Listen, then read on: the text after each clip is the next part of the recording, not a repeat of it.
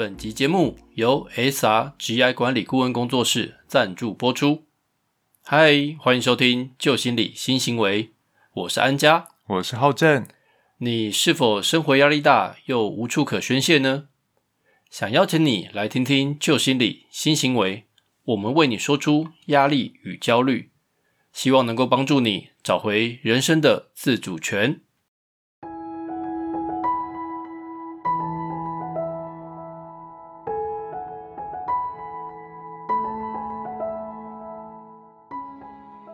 Hello，大家好，还记得我们上一集聊的内容吗？这一集我们会延续上一集的主题，主题名称叫做“想转职，下一步该怎么走”。上一集有谈到几个转职犹豫的问题哦，我们将会继续来聊聊。因为问题跟内容比较多元，所以我们会把它分开为一 P 零五、一 P 零六两集来谈。那这一集我们先来聊聊最令大家头痛还有伤脑筋的议题哦。那第一个就是大家比较常问的，就是说，如果我要转职，那我能换什么工作呢？没错。那第二个问题呢，也会有转职如果没有相关经验或是背景的话，诶，请问一下，我还有机会吗？嗯，那什么时间点比较适合我来做跑道的转换呢？大致上，我们这两集会依照这三个问题来回答哦。那这一集的内容主要会针对第一个问题。什么才是我真正想要从事或合适的工作呢？想转职或转换跑道前，应该先来聊聊你对产业趋势发展有所认知、有所掌握吗？为什么会有这样子问题呢？因为你要知道，现在有很多的工作还有产业正在消失，尤其疫情的作用之下，更在催化产业的变革，还有工作形态的转换哦。根据世界经济论坛的统计。未来五年内，全世界将有七百一十万个工作从地球上消失哦。在疫情过后，我们必须要逐步的去认清，说，诶，有些消失的工作可能再也回不来了。嗯，然后在职业会消失的过程当中，业余人士也会慢慢被淘汰。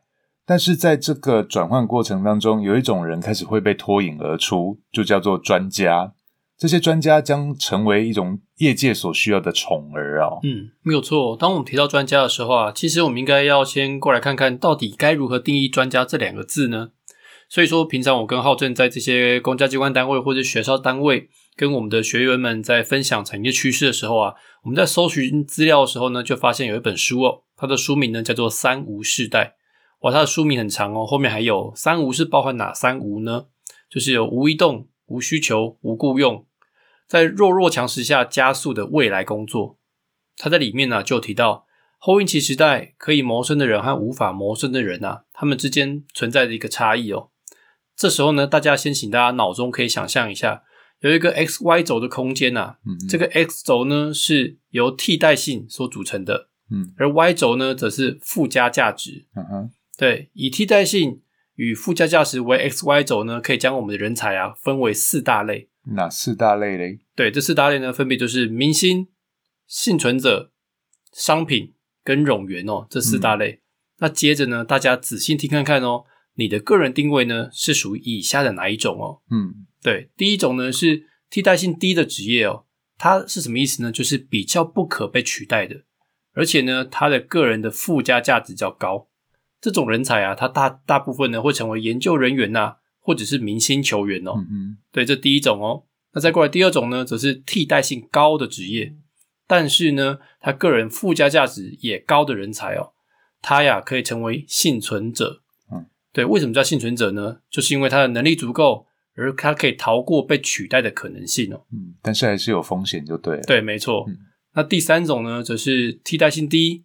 但是呢，附加价值也低的人才，这边呢就有点类似，有一种就像我们在职场上面有有的人呐，非常的奶超后动逃啦，就是肯苦干实干的工作者哦，例如终点计费人员或者是一般的领薪的工作人员哦，嗯，这时候的个人呢，其实就像是一个商品一样，是由这些企业雇主来跟你买你的这个时间跟工时哦。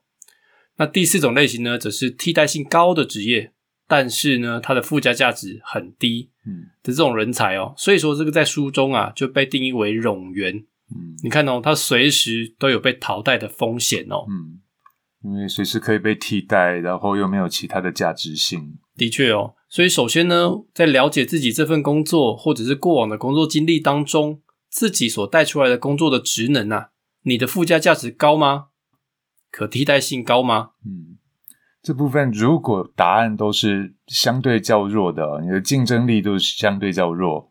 如果这样的话，就应该反过来思考如何先学习，还有创造出自身的价值，还有不可取代性哦。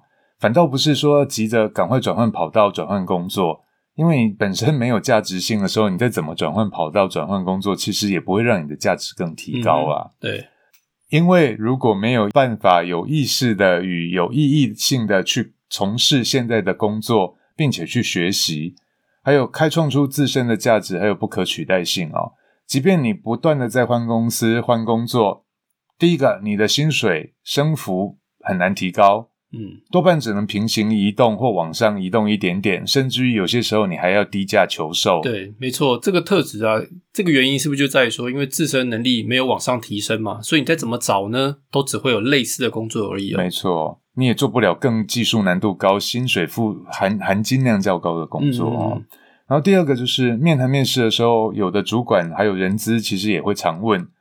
请问你在上一份工作中，你觉得你最有价值或做过最有意义的事情是什么？如果这时候你又没有办法具体的答出相关的内容的时候，你这份工作年资却没有任何的价值性，其实下一份工作要录取你的几率也相对大幅降低哦。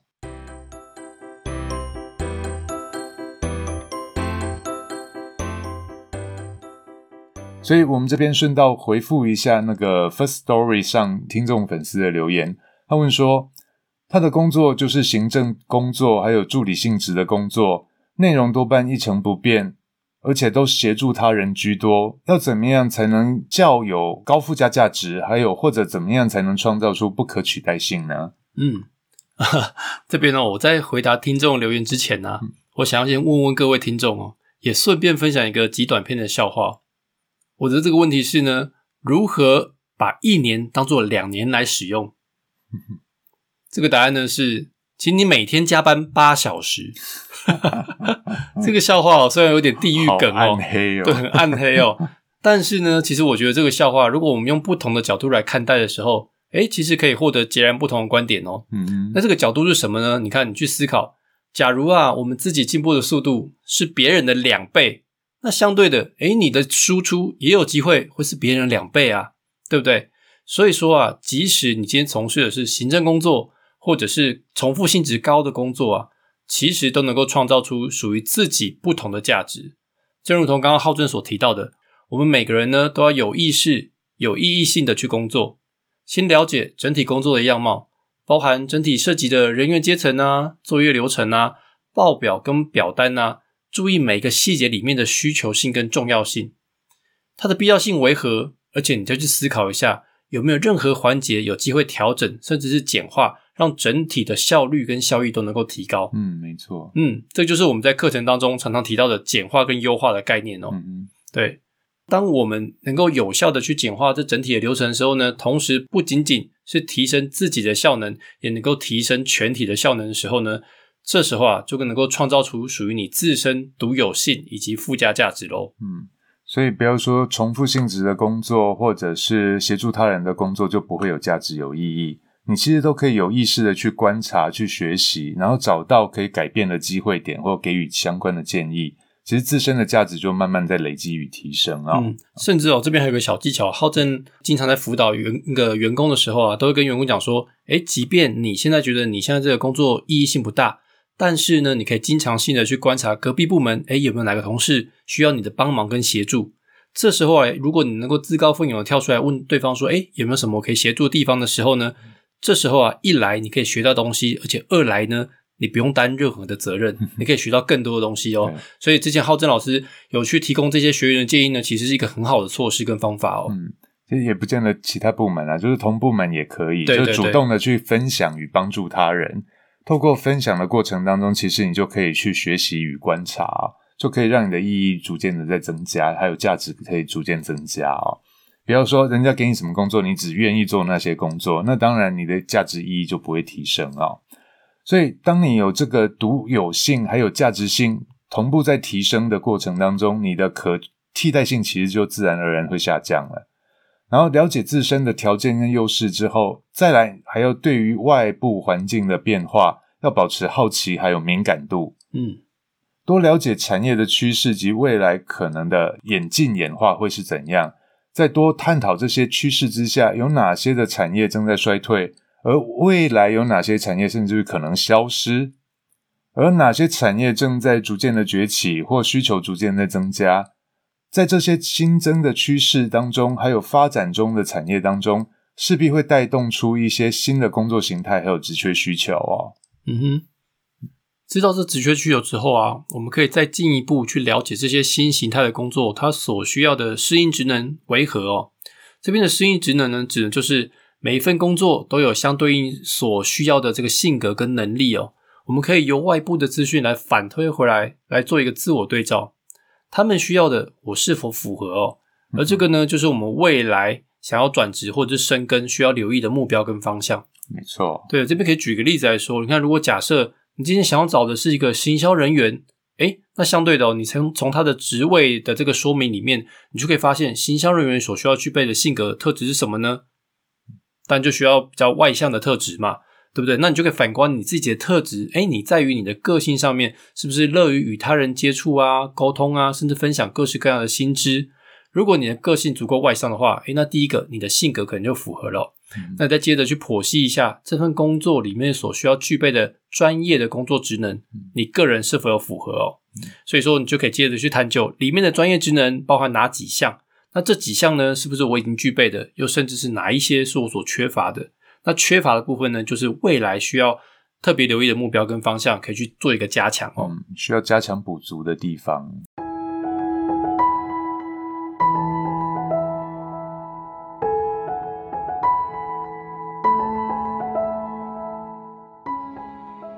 所以，继续安家刚刚谈的，要转换跑道前呢，我们应该反过来看看，说你职业规划的三模组。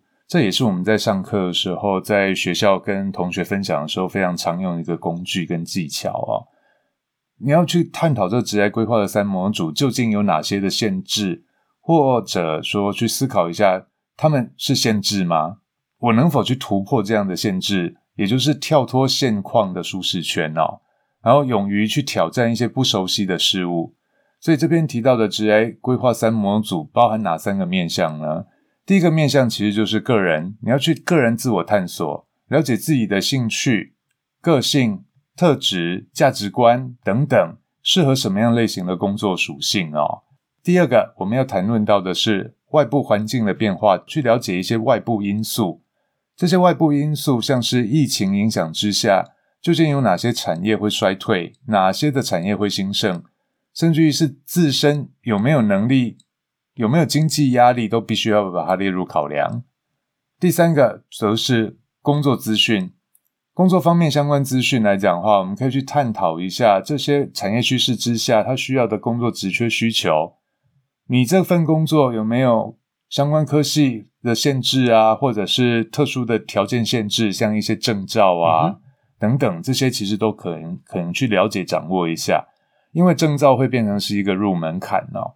因为如果你这个部分，他这个工作是有基础要求要有证照的，你如果没有办法拿到这张证照，其实连面谈面试都不会有机会。没错，而且甚至是你也可以去考量哦，这份工作所给予我们的福利跟待遇，诶，是不是你想要的？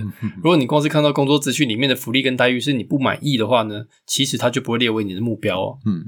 所以这三者综合考量之后，其实交叉比对，其实就可以拟出你的个人职业目标跟方向啊。嗯，所以它其实有点像卫星定位的概念，你要找三个定位点，把你自己的目标重新定义哦。其实要交错比对，甚至于你还可以怎么样？你不了解自己到底要什么，你或者也可以用反推，先去了解我们刚刚讲的第二个环境因素，第三个工作资讯，接下来了解清楚之后，再回来反推你自己适合什么。哪些是你有兴趣的？其实这样也可以得到你的新目标与方向。嗯，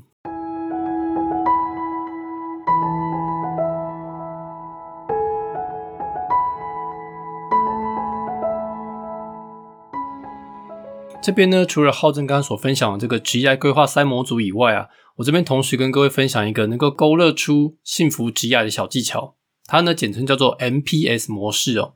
这个啊是源自于哈佛大学最受欢迎的人生导师，他的全名呢叫做泰勒本沙哈尔博士哦。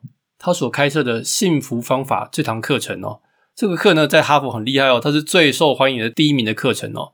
他呀认为说，幸福不是可遇不可求的。哦而是可以透过科学的方法，让自己的学习、工作和生活都能够更加幸福。也就是运用 NPS 模式来找到适合自己的工作。嗯，那 NPS 分别指什么呢？其实就是包含三个英文字哦：meaning、pleasure 跟 stress。meaning 呢，指的就是什么东西对我有意义。若具有一个良好的意义啊，它自然而然可以成为你工作的初衷哦。嗯，而 pleasure 呢，指的就是快乐。请你思考看看，什么东西能够带给我乐趣？在工作层面上，如果可以不枯燥，而且还能够带来乐趣的话呢？它最能提供给我们源源不绝的动力哦。嗯嗯，这边我补充一下，echo 一下安家刚好谈到的 pressure 的部分哦，快乐。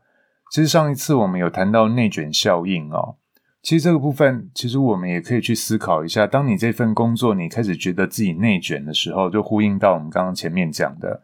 其实有些时候，你开始要醒思一下，这份工作真的什么我都学不到了吗？是不是我没有花心思去注意它、去留意它？其实还有很多东西，其实是我可以学习的，只不过我一昧的在厌恶、排斥我现在现有的工作而已。所以你要去找到这份工作，诶，你之前没有触碰过、没有学习过的，或者是他人在做，你有兴趣、有好奇的，其实都可以保持这样的好奇心。去协助他人、贡献他人的时候，其实在这里面你也可以找到你工作的一个快乐源头哦。而最后一点呢，则是 stress 优势啊，去思考看看我有哪一些实质的优势条件与资源，或者是个人的性格优势哦。泰勒教授啊，他其实依据这个积极心理学跟个人研究成果指出来哦，幸福职业呢，其实会等于意义、快乐与优势的三者交集而来的一个结果哦。因此，大家可以在脑中哦去想象一下，你的脑中目前有三个圆哦。第一个圆呢就是意义，接着呢第二个圆就是乐趣，第三个圆呢就是你个人的优势跟条件。去看看，透过这个 NPS 的模式啊，找到出一个对自己清楚的认识，然后呢就可以进而找到适合自己的工作，并且从中体会到幸福哦。嗯，那不知道有没有机会让大家听听，就是安家你的 NPS 是分别是什么呢 ？OK，好哦。如果为了让大家更好理解哦，我这边呢以我个人举例来做一个说明哦。那像我个人意义的部分呢，我就认为说，如果我想要找到一个一份好工作跟好职业的话，我觉得对我有有意义的事情呢，就是我希望可以自己能够成长，同时呢也能够帮助他人哦。还有另外一点就是能够持续性的面对一个刚好的挑战。为什么叫刚好挑战呢？就是这不能太困难呢，要不然我会很容易 挫折。对挫折，阿姨我不想努力了。OK，这是我个人的意义的部分哦。那在第二个圈圈呢，对于我个人乐趣跟享乐的部分呢，就是诶我很喜欢运动哦。所以之前呢，我跟浩正其实是有去取得这个个人的这个 C 级的健身教练的执照。其中一部分呢，就在思考，诶我有没有办法成为一个诶还算不错的一个健身教练，同时在自己经验的过程当中，也能够带给别人。去教别人如何去做好一个良好的运动的模式跟习惯。嗯啊，那为什么最后转讲师？呃，因为年纪大了，看来想想说，我还是不能当小鲜肉啊！啊，可恶，在我面前讲年纪。对哦，这是我的乐趣部分。那我还有什么乐趣呢？就像我个人其实喜欢阅读啊，跟学习新知哦。那还有另外一个兴趣呢，就是喜欢看影集或者是影片。那还有另外一个兴趣，就喜欢吃美食哦。这一点呢，我跟浩正有互相，就是我们彼此共同的乐趣跟兴趣哦。我们现在走到哪都是在找当地的美食哦。再过来呢，第三个优势的部分呢，我的这个圈圈呢里面，我的优势就具备同理心。所以，当我们在与他人，不论是分享内容啊，或者是辅导跟做这个咨询的过程当中，同理心呢是一个蛮重要的一个环节哦。再过来呢，我具有一个理科思维哦，也因为我跟浩正跟我自己的这个所学的背景啊，都是理工科背景，所以理理工背景的思维呢，通常我们接到一个任务跟问题的时候啊，都会有一个问题解决导向的一个趋势哦。所以说呢，当我审视上述这个 NPS 的三种元素之后，发现呢，哎，其实跟我目前身为一个讲师跟顾问一职啊，在不少项目上面都可以获得重叠哦。像是啊，我要成为一个分享者之前呢，我就必须自己有动力与兴趣在学习这个这条路上哦。当自我成长之后呢，才能够去帮助别人哦，进而来帮助解决他人生活当中的困难。而且啊，因为我跟浩正啊在四处上课啊，人家是反走过必留下痕迹啊，那我们是反走过 必吃当地的美食哦。对啊，所以说在工作之余啊，也能够满足一下我们的五脏庙的这个享乐元素哦。嗯，那如果大家好奇，可以到我们的粉丝页哦，可以看到我们除了课程的花絮分享之外，我们现在也都会开始来分享一下我们在各地吃到什么样的好吃的美食哦，也都会在上面跟大家精彩推荐。对，没错，所以上面的这个粉丝页的内容呢，就包含课程加美食的精彩推荐哦。所以，因此，我们每个人在结合自身的 NPS 元素的时候呢，你还可以试着把它转换为 business model，也就是商业模式哦。这个幸福感呢，就能够与我们同在哦。最后总结一下，如果正在思考转职的朋友，呃，这边有一篇文章哦，可以跟大家来分享。他是一位张立业先生在经理人中分享的文章哦。他写说如何评估该不该转职，他有提到六不三要的概念哦，我觉得蛮值得跟大家分享跟醒思的哦，所以提出来跟大家来聊聊。他有提到哪六步哪三要呢？第一个，不要愤而离职哦，不要因为跟老板不和、跟同事之间相处不愉快，就赌气的就随时随地要离开。这我们上一集有谈到了，你要评估子弹够不够深。不要随时离开了之后，接下来后继无力，接下来就会把自己困在更糟糕的窘境哦。第二个，不要只看薪水。如果你要转职的话，不要只有看到下一份薪水，你也要去看这间公司这个产业，然后这个工作有没有发展性哦。不要只是说哦，薪水比较高，我就赶快跳走了。OK。第三个，不要只看职称哦。有的人只在意说，哎，我在这间公司没有发展性，做很久了，往上升迁没管道、没空间，所以有给我一个更好的职称，我就过去。但是有的公司职称提高了，但是薪水反而下降，甚至于他的工作内容来讲话杂而不实哦。这个其实都让你过去转换过去之后更加的吃力哦。你要再重新再厘清方向，就会更加的吃亏。OK，第四个不要叫做不要只求安稳。找工作不要只想要寻求一个事少钱多离家近睡觉睡到自然醒的工作哦，有的人还要还要强化说，哎，数钱数到手抽筋，这这个梦想中的工作只有在梦中能能有哦，所以不要只求安稳哦，因为现在没有什么工作可以做到退休了，我们必须要保持的一个心态就是持续性的学习哦，长久性的学习。然后第五个不要叫做不要迷信名牌。不要觉得好像上市上柜公司就一定比较好，那种小公司小品牌就哦不值得去投入，不见得是这样哦。对，所有当兵过的伙伴呢，应该都有听过一句话哦，在所有这些单位里面，即便这个单位再爽啊，里面一定都还是会有可能有这个死缺的存在性哦。对，所以说不要去迷信名牌，反而是要看这个职缺适不适合你才是一个重点哦。嗯，尤其像有一些新创公司或者是中小型的企业。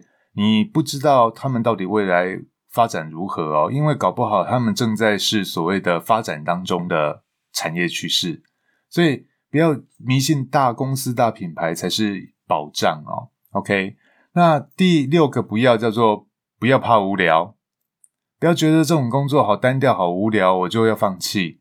有些越单调越无聊的工作，就像我们前面有谈到的，如何在无聊的工作里面去找到你的乐趣。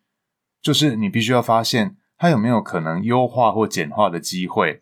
其实无聊就会变有聊，因为你自己会去找事做。对，OK，那这个是你刚刚所提到的六个不要嘛？那请问一下，那三要是哪三要呢？三要很简单，就是要快乐。刚刚安家谈的 MPS 里面也有很重要元素，就是要快乐。嗯嗯，那怎么快乐呢？你一定要学着要成长。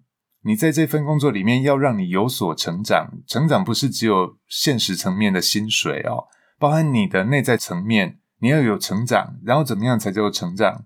就是你在这里面有发展性、发展空间。所以三要叫做要快乐、要成长、要发展。嗯哼，OK。好，所以说呢，最后啊，我们这边呢，其实我也想要邀请各位哦，我们每个人呢，都应该要花点时间来做一个自我盘点，盘点一下属于你自己的幸福之亚 MPS 究竟为何哦。这集节目也到尾声，非常感谢你愿意给自己这段时间聆听我们的节目，与你共同自我检视与成长。相信你也有想要改变的意图与动机。现在的你需要做的是相信自己，相信自己有能力做出最好的调整或决定。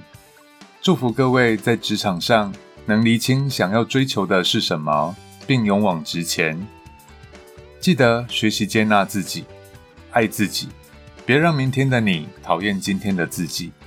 未来我们将持续陪伴你。分享更多生活案例与相关工具、技巧或有趣的议题，让我们一起研究心理，改变行为，从新思维开始。如果喜欢我们的节目，欢迎在各大收听平台按下订阅追踪。如果你是在 Apple Podcast 收听的朋友，请给予我们五星鼓励，并告诉我们你喜欢的内容和你想分享的故事。也欢迎把节目推荐给你身边。需要的亲朋好友们，因为有你们的支持，是我们继续进步的力量。假如你想知道我们更多的资讯，欢迎追踪我们的 FB、IG，连接都在下方的资讯栏中。那我们下次再见喽，拜拜。